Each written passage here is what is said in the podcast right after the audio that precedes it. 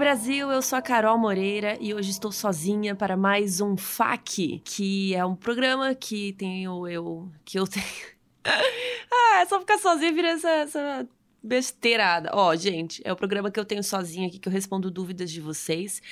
E hoje vou responder algumas dúvidas que vocês mandaram. E não se enganem, gente, hoje realmente é um FAQ de emergência, porque a gente teve uns problemas aí, Mabê se mudou, eu tava com uns problemas pessoais, então foi meio difícil da gente gravar. Então a gente resolveu fazer um faquezinho para responder as dúvidas, que vocês gostam também. Mas também não deu tempo da gente gravar o episódio grande, que demora pra gente revisar roteiro. É bem mais trabalhoso, digamos. Óbvio que eu tenho o maior cuidado com os facs, pesquiso as coisas também, mas né. Enfim, vocês entenderam. Então não vou mentir para vocês, entendeu? Essa é a verdade. Mas vamos lá, vamos responder as dúvidas do povo.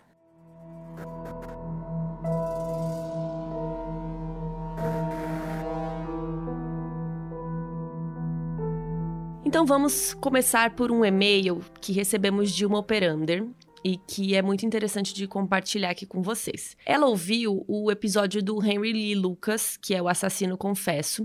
Quem não ouviu ou quem não lembra, ele era um cara que saiu confessando um monte de crime que ele não cometeu.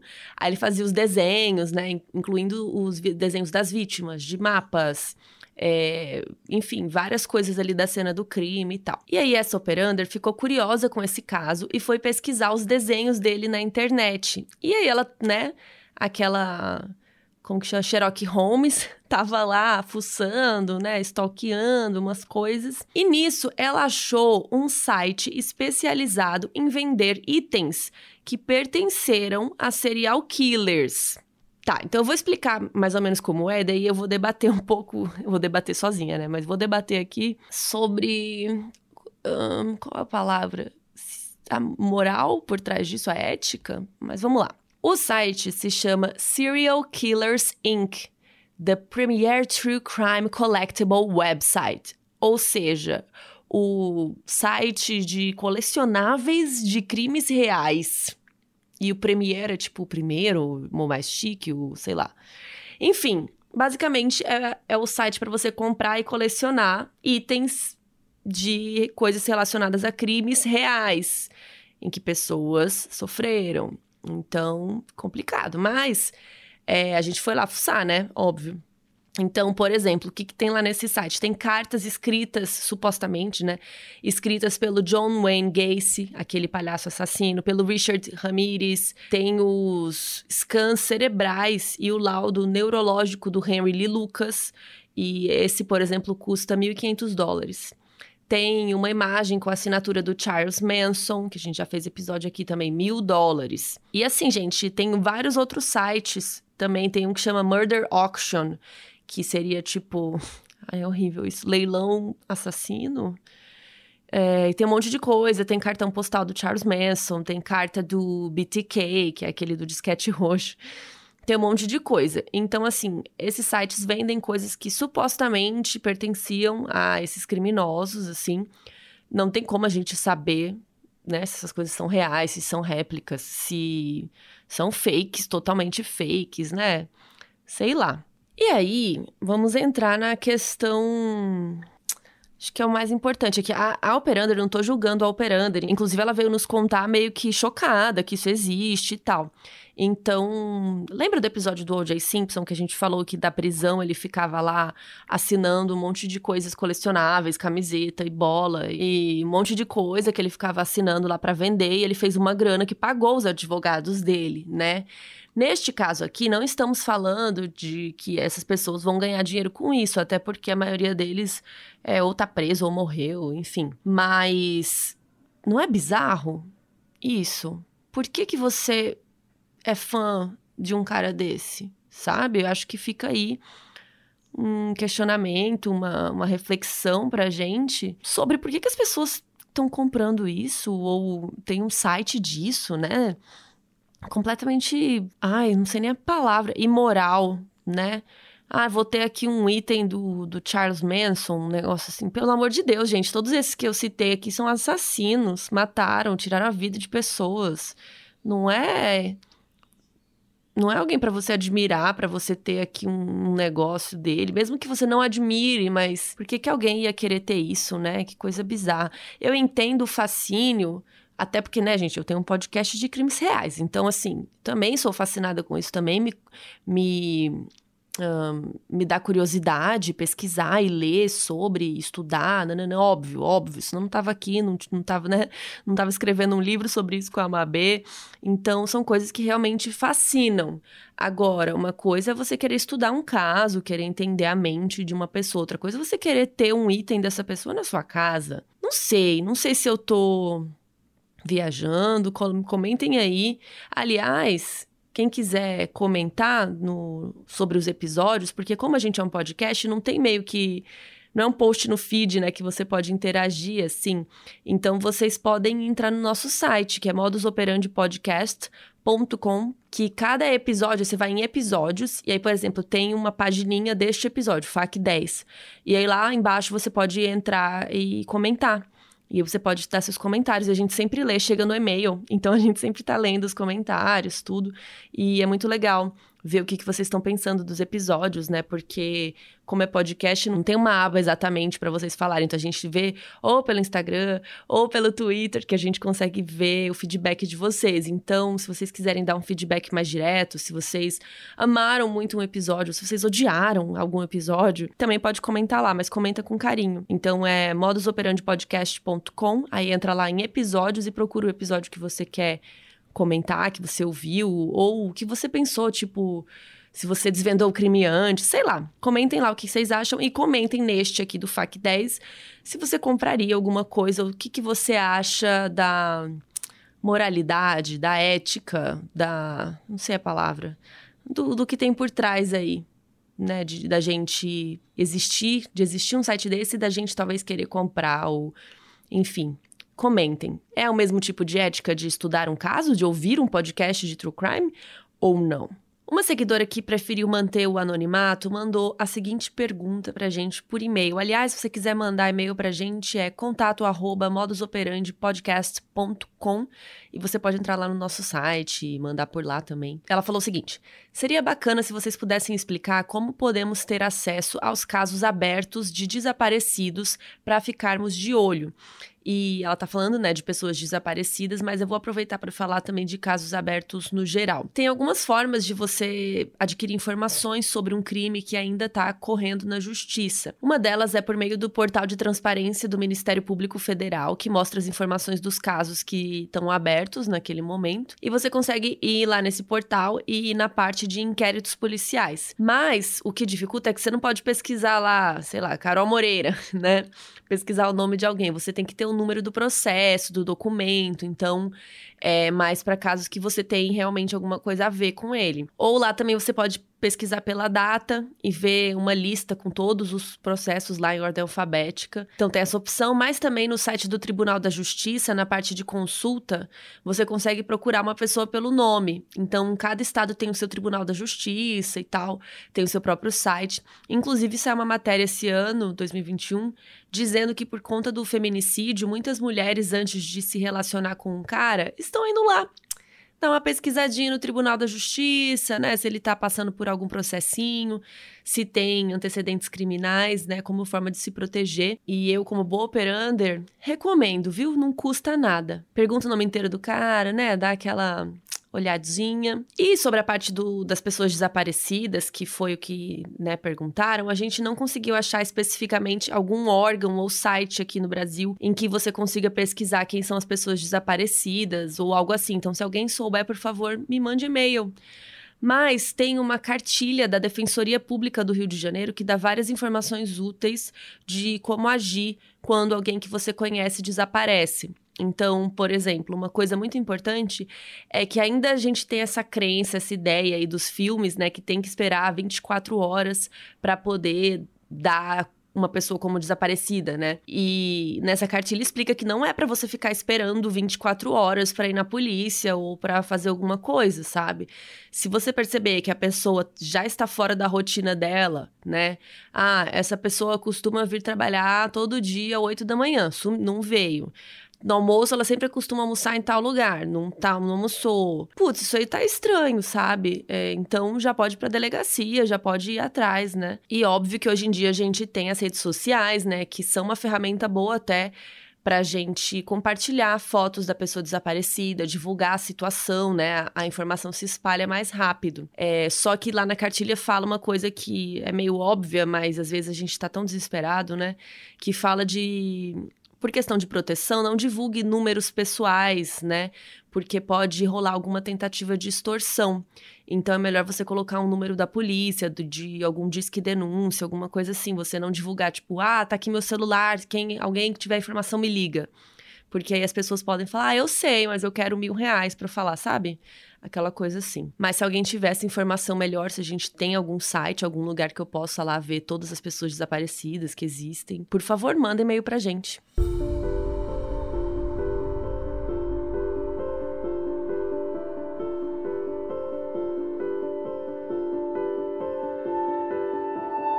Então vamos lá para uma pergunta do Twitter. A Kate FGMP perguntou: Reouvindo o episódio do caso dos Richthofen, vocês comentaram que eles foram muito beginners, tipo, que eles não souberam fazer. É, ela falou a cena do crime, acho que ela tá querendo dizer que eles não souberam fingir que foi um assalto de verdade, né? Parecer um assalto e tal. E aí ela mandou se eu acho que hoje existem técnicas de investigação que a polícia não divulga para não virar aquele manual para uma pessoa, né, que queira se safar de um crime para não virar um How to Get Away with Murder aí, né? Então, gente, óbvio que tem várias coisas que eles não divulgam porque pode atrapalhar a investigação, inclusive tem vários casos que eles não divulgam as coisas. A gente até falou naquele caso do. Ah, de umas meninas do, do Snapchat, né? Que, que o cara tinha uma voz e aí eles não divulgaram. Então, nos casos específicos, com certeza, né? Eu até falei agora há pouco sobre essa possibilidade de acessar publicamente alguns casos, né? Mas tem casos que são sigilosos. Né? Então, se tem algum crime super hediondo ou algum crime que está com uma pressão popular, uma repercussão popular, qualquer informação pode fazer diferença, né? Então eles escondem, óbvio. Inclusive, é, uma outra pessoa perguntou no Twitter de brincadeira, imagino, é, que maneira de cometer um crime sem deixar rastros, né? Então, sim, é óbvio que eles têm várias técnicas e várias coisas que eles não vazam para o público é, para não comprometer a investigação. Inclusive, no livro do Modus Operandi, pelo menos até o, como o livro está agora, a gente escreveu um pouco sobre isso, das técnicas e como é feito o interrogatório, por exemplo, né? Que tem algumas informações que são divulgadas. Então, sei lá, aquela técnica do good cop, bad cop, né? Que é um policial vai ser malvadão e o outro vai ser bonzinho pro bonzinho conseguir que a pessoa confesse, alguma coisa assim. Tem várias técnicas que são já até mais batidas por causa de, do audiovisual, né? Dos cinemas e das séries e tudo mais. E óbvio que tem coisas também que as séries e os filmes inventam, que não, não são reais e tal. Mas nessas pesquisas aí pro livro do Modus, é, inclusive tem esse debate, né? O que, que a gente pode divulgar ou não? O que, que é completamente sigiloso sobre as técnicas que não devem ser divulgadas para ajudar os criminosos, né?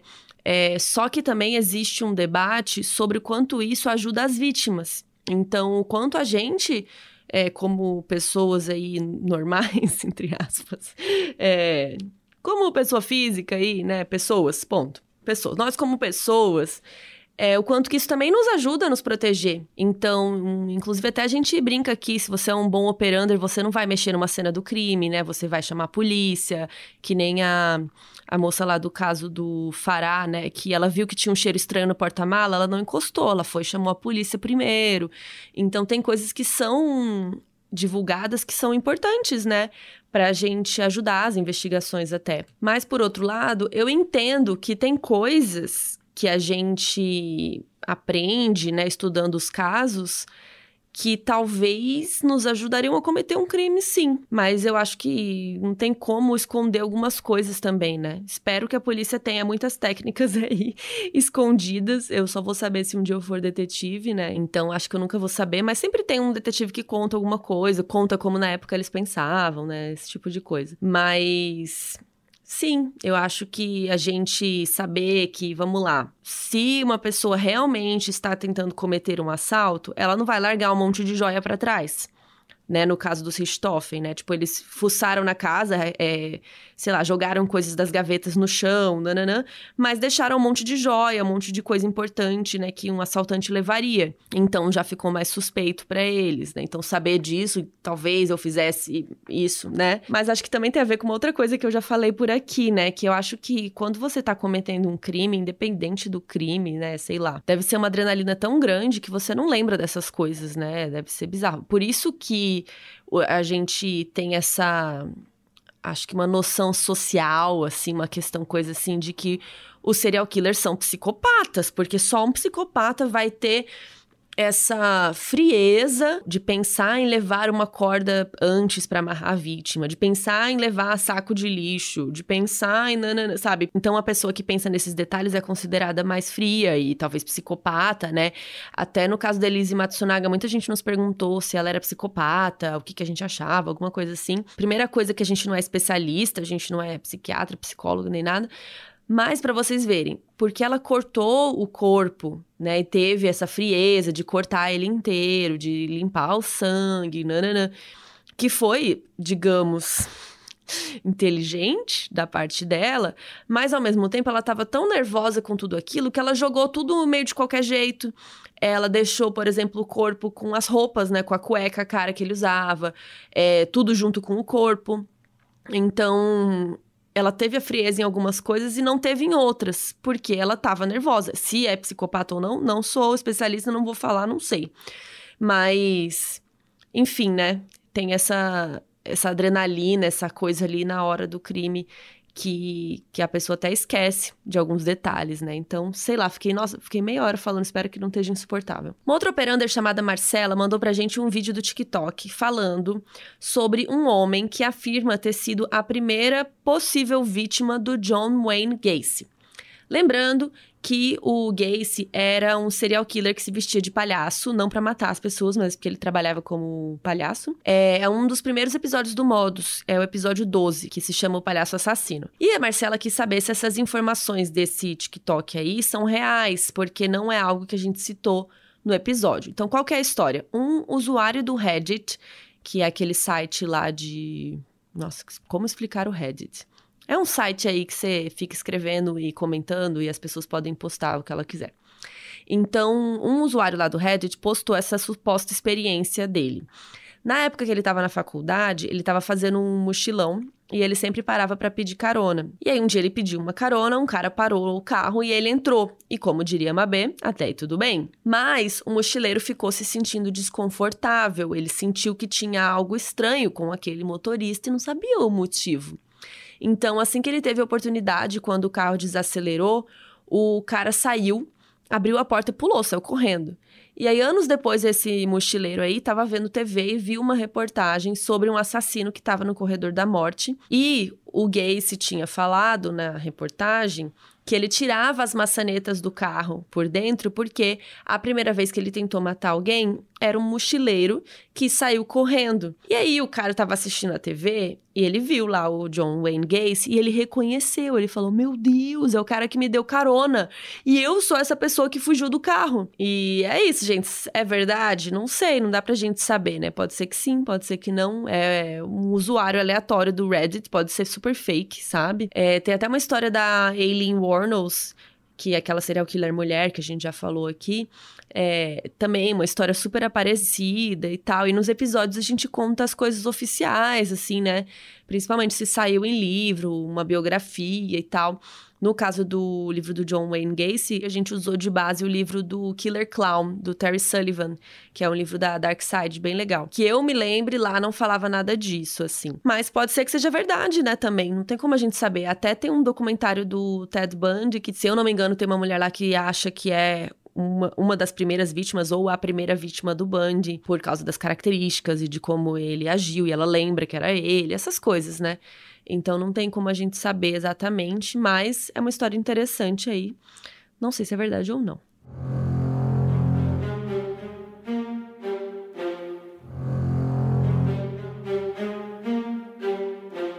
A Valkna, ela perguntou qual o termo usado em crimes onde a pessoa mata toda a família, como o caso da família Watts. E o termo é aniquilação familiar, ou um termo mais antigo é familicídio que é um tipo de assassinato em massa, que é quando uma pessoa mata muitas pessoas ao mesmo tempo em um mesmo local. Então, por exemplo, aqueles atiradores que começam, sobem no prédio e atiram e matam um monte de gente, né? Isso é um tipo de assassinato em massa. E a aniquilação familiar também é um tipo de assassinato em massa, que é o homicídio de mais de dois familiares que são mortos por outro membro da família que geralmente tira sua própria vida depois. E até foi feita uma pesquisa no Reino Unido que analisou quem são essas pessoas, né, que cometem esse tipo de crimes lá no Reino Unido, né?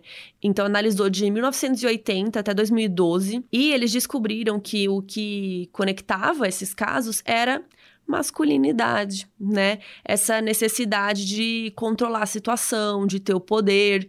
Então, a maioria dos casos eram situações em que a masculinidade do cara foi ameaçada. A maioria desses criminosos é homem. Então, o homem vai e mata toda a sua família e se mata depois. Então, por exemplo, um pai de família que perdeu muito dinheiro, perdeu todo o dinheiro da família, perdeu a casa, sei lá. Aí ele se sente mal, porque ele não consegue cuidar da família. Só que, ao invés dele, digamos, se matar sozinho, ele não, ele resolve, não, eu tenho que matar a família inteira. Né, que é uma coisa muito assim do provedor, que ele tem que cuidar da família. Então, se ele não pode cuidar, então ninguém vai viver. Uma coisa horrível, né, gente? E esse caso que ela falou da família Watts, a gente já falou no episódio 41 do podcast, que se chama Desaparecimento de Shannon Watts.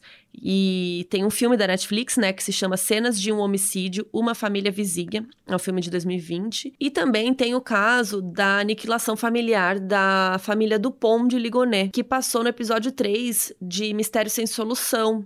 É, que se chama Casa do Terror. O Xavier Dupont matou é, a esposa, os quatro filhos e até os dois cachorros. E depois disso ele sumiu. E esse caso é bem chocante porque ele não cometeu o suicídio depois, que é mais comum, né?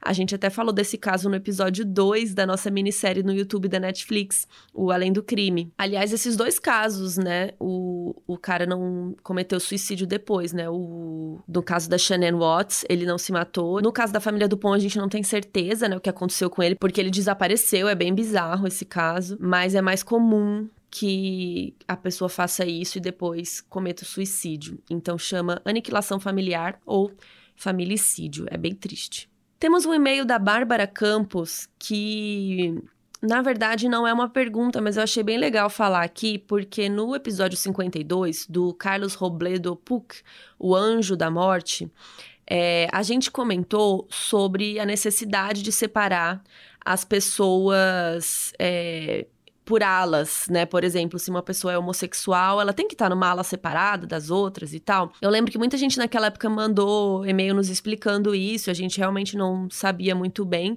porque o que eu pensei na época, assim, é que eu pensei, putz, será que não é uma tipo de segregação, sei lá, né? Tipo, ah, vocês fiquem aqui separados. Mas o que a Bárbara explicou é que ela é psicóloga, ela trabalha nesse sistema prisional de, de Minas Gerais e tal. E ela diz no e-mail que é necessário separar as pessoas privadas de liberdade que se declaram homossexuais pessoas trans ou travestis, ou até qualquer outro tipo de manifestação, entre aspas, que cause o risco de constrangimento ou agressão. Então, é um direito garantido por resolução nacional, é regulamentada pelos estados, tem leis, tem programas de execução penal e tal. Então, é um direito.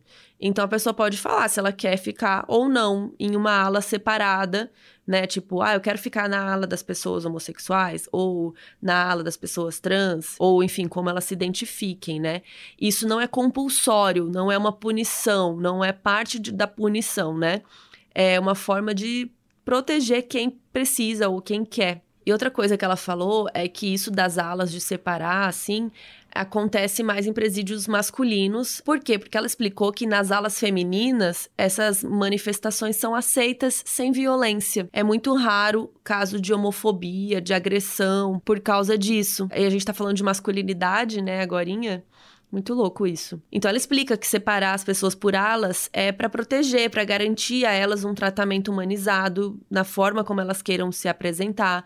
Ela falou que são alas bem tranquilas, organizadas, que recebem atenção especializada em saúde e que até têm atividades de remissão de pena, de educação profissional, coisas assim, quando há espaço para isso, assim. E ela explica, né, que pessoas LGBTQIAP+, provavelmente seriam massacradas em alas masculinas, sofrendo violência e tudo mais. Então, Sim, faz todo sentido. Eu não sei por que quando a gente gravou aquele episódio a gente nem pensou direito nisso. Ou se a gente pensou, não lembro se a gente falou a respeito.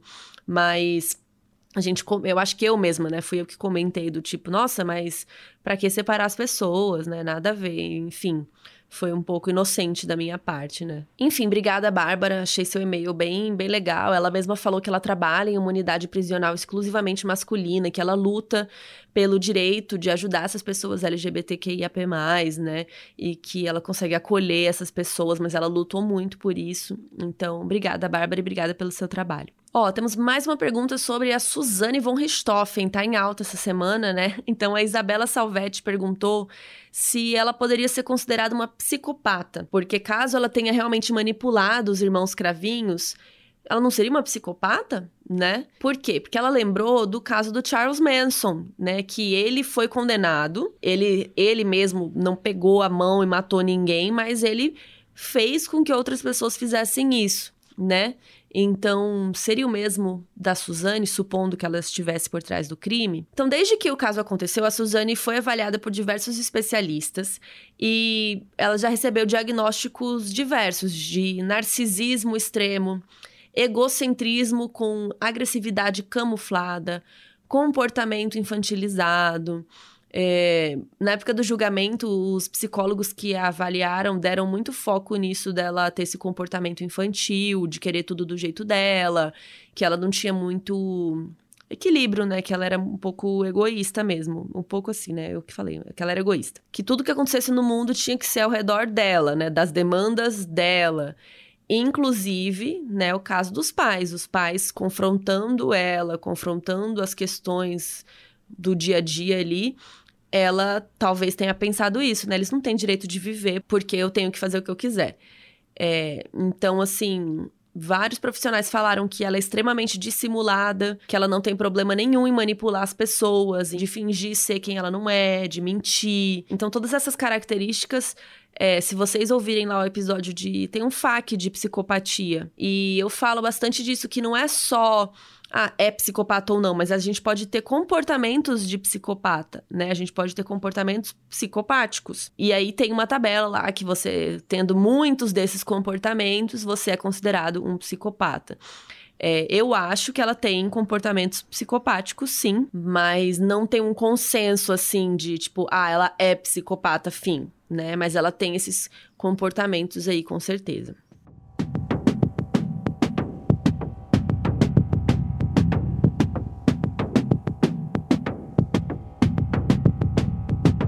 Cristal perguntou sobre o caso do Carandiru e pediu pra gente chamar o Dr. Drauzio Varela. e nossa, eu vou amar. Eu li o livro do Carandiru diversas vezes, escrito por ele, né? Eu amo o Dr. Drauzio, ou até tem uns memes que é Doutor Áuzio, né? Que o nome dele é Drauzio, com doutor. Hã? Hã? É, se você não sabia dessa, desculpa por te informar disso, mas enfim.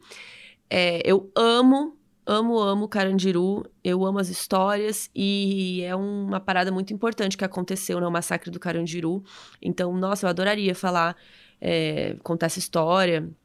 Com certeza tem, tem muita chance disso acontecer. O MTHSXO ele perguntou se a gente tem uma checklist de projetos, agora que terminaram o livro, se tem outros projetos que tem muita vontade de realizar. E não, a gente não tem uma checklist, tipo, ah, agora que a gente escreveu o livro, a gente vai fazer tal coisa. Não.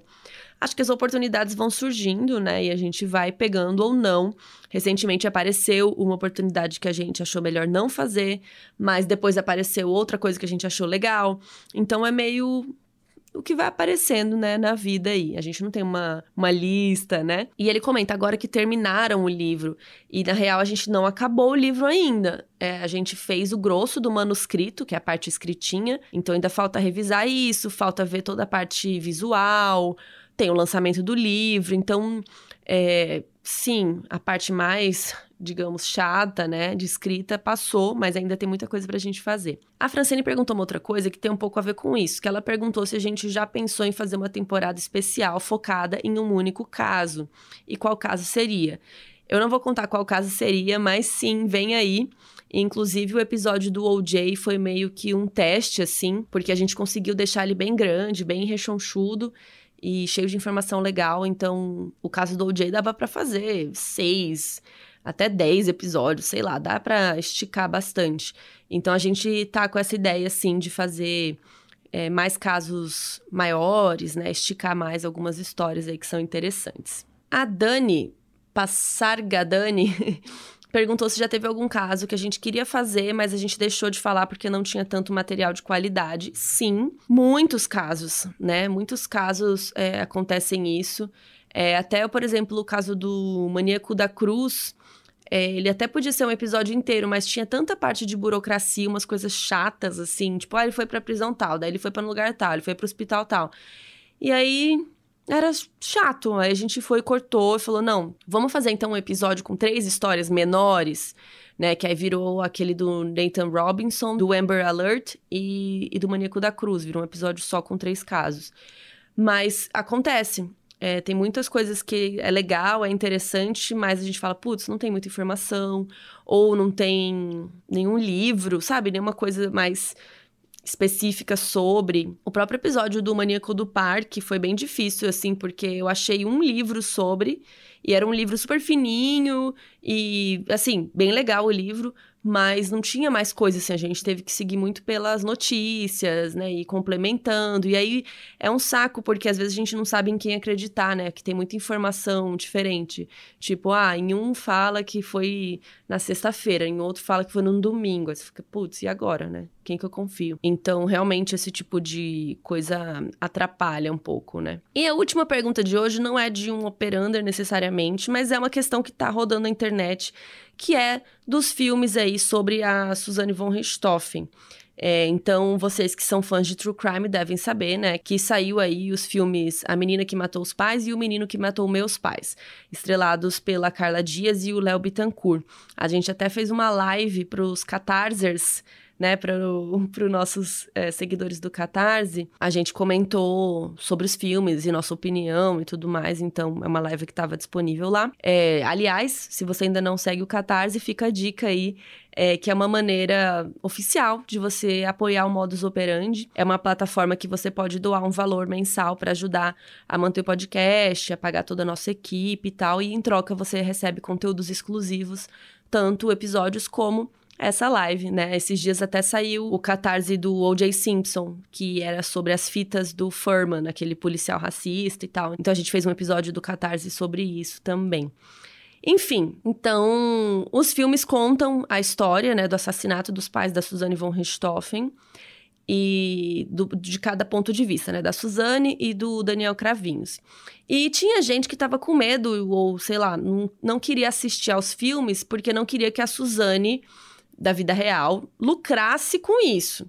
Mas, gente, não, eles não receberam nada pelos filmes, nem de consultoria, nem direito autoral, de nada. Os filmes foram baseados nos autos do julgamento, então, nos depoimentos dados por eles durante o julgamento, que é um depoimento de domínio público. Então, você não precisa pedir autorização de ninguém.